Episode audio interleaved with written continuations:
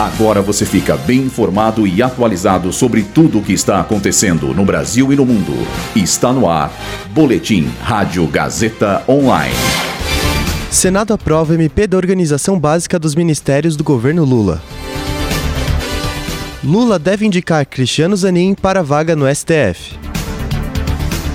Ação que pode deixar Bolsonaro inelegível é liberada para julgamento. Saiba o que fazer caso tenha perdido o prazo para declarar o imposto de renda. Eu sou Victor Castro e essa é a primeira edição do Boletim Rádio Gazeta Online. Foi aprovado no último dia de prazo a medida provisória da Organização Básica dos Ministérios do governo Lula. Com 51 votos a favor, 19 contra e uma abstenção, o texto agora vai à sanção presidencial.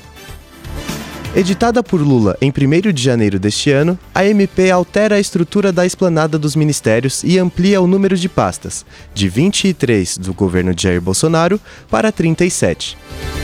Vale ressaltar que a proposta foi aprovada hoje com a mesma redação votada ontem pela Câmara. O presidente do Senado, Rodrigo Pacheco, afirmou hoje que o advogado Cristiano Zanin deve ser o nome indicado pelo presidente Lula a ocupar vaga no STF. Apesar de não ter sido anunciada ainda pelo Palácio do Planalto, a indicação é aguardada desde a transição de governo no começo do ano. Zanin ganhou notoriedade por defender o atual presidente Lula nos processos penais da Operação Lava Jato.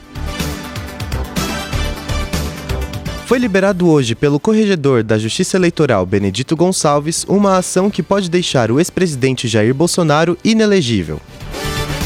O PDT acionou o TSE ao questionar a conduta de Bolsonaro na reunião com embaixadores no Palácio da Alvorada em julho do ano passado.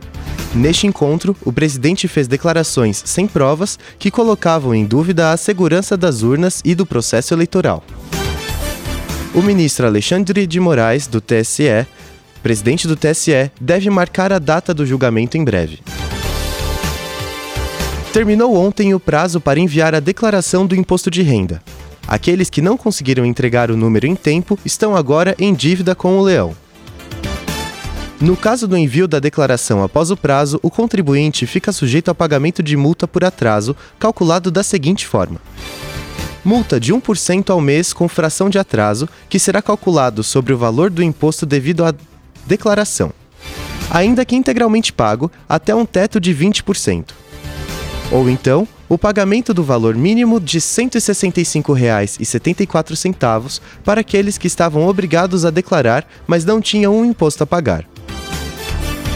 Este boletim contou com roteiro de Victor Castro e Heloísa Rocha, suporte técnico de Agnoel Santiago, supervisão técnica de Roberto Vilela, supervisão pedagógica de Rogério Furlan, direção da Faculdade Casper Libero, Marco Vale.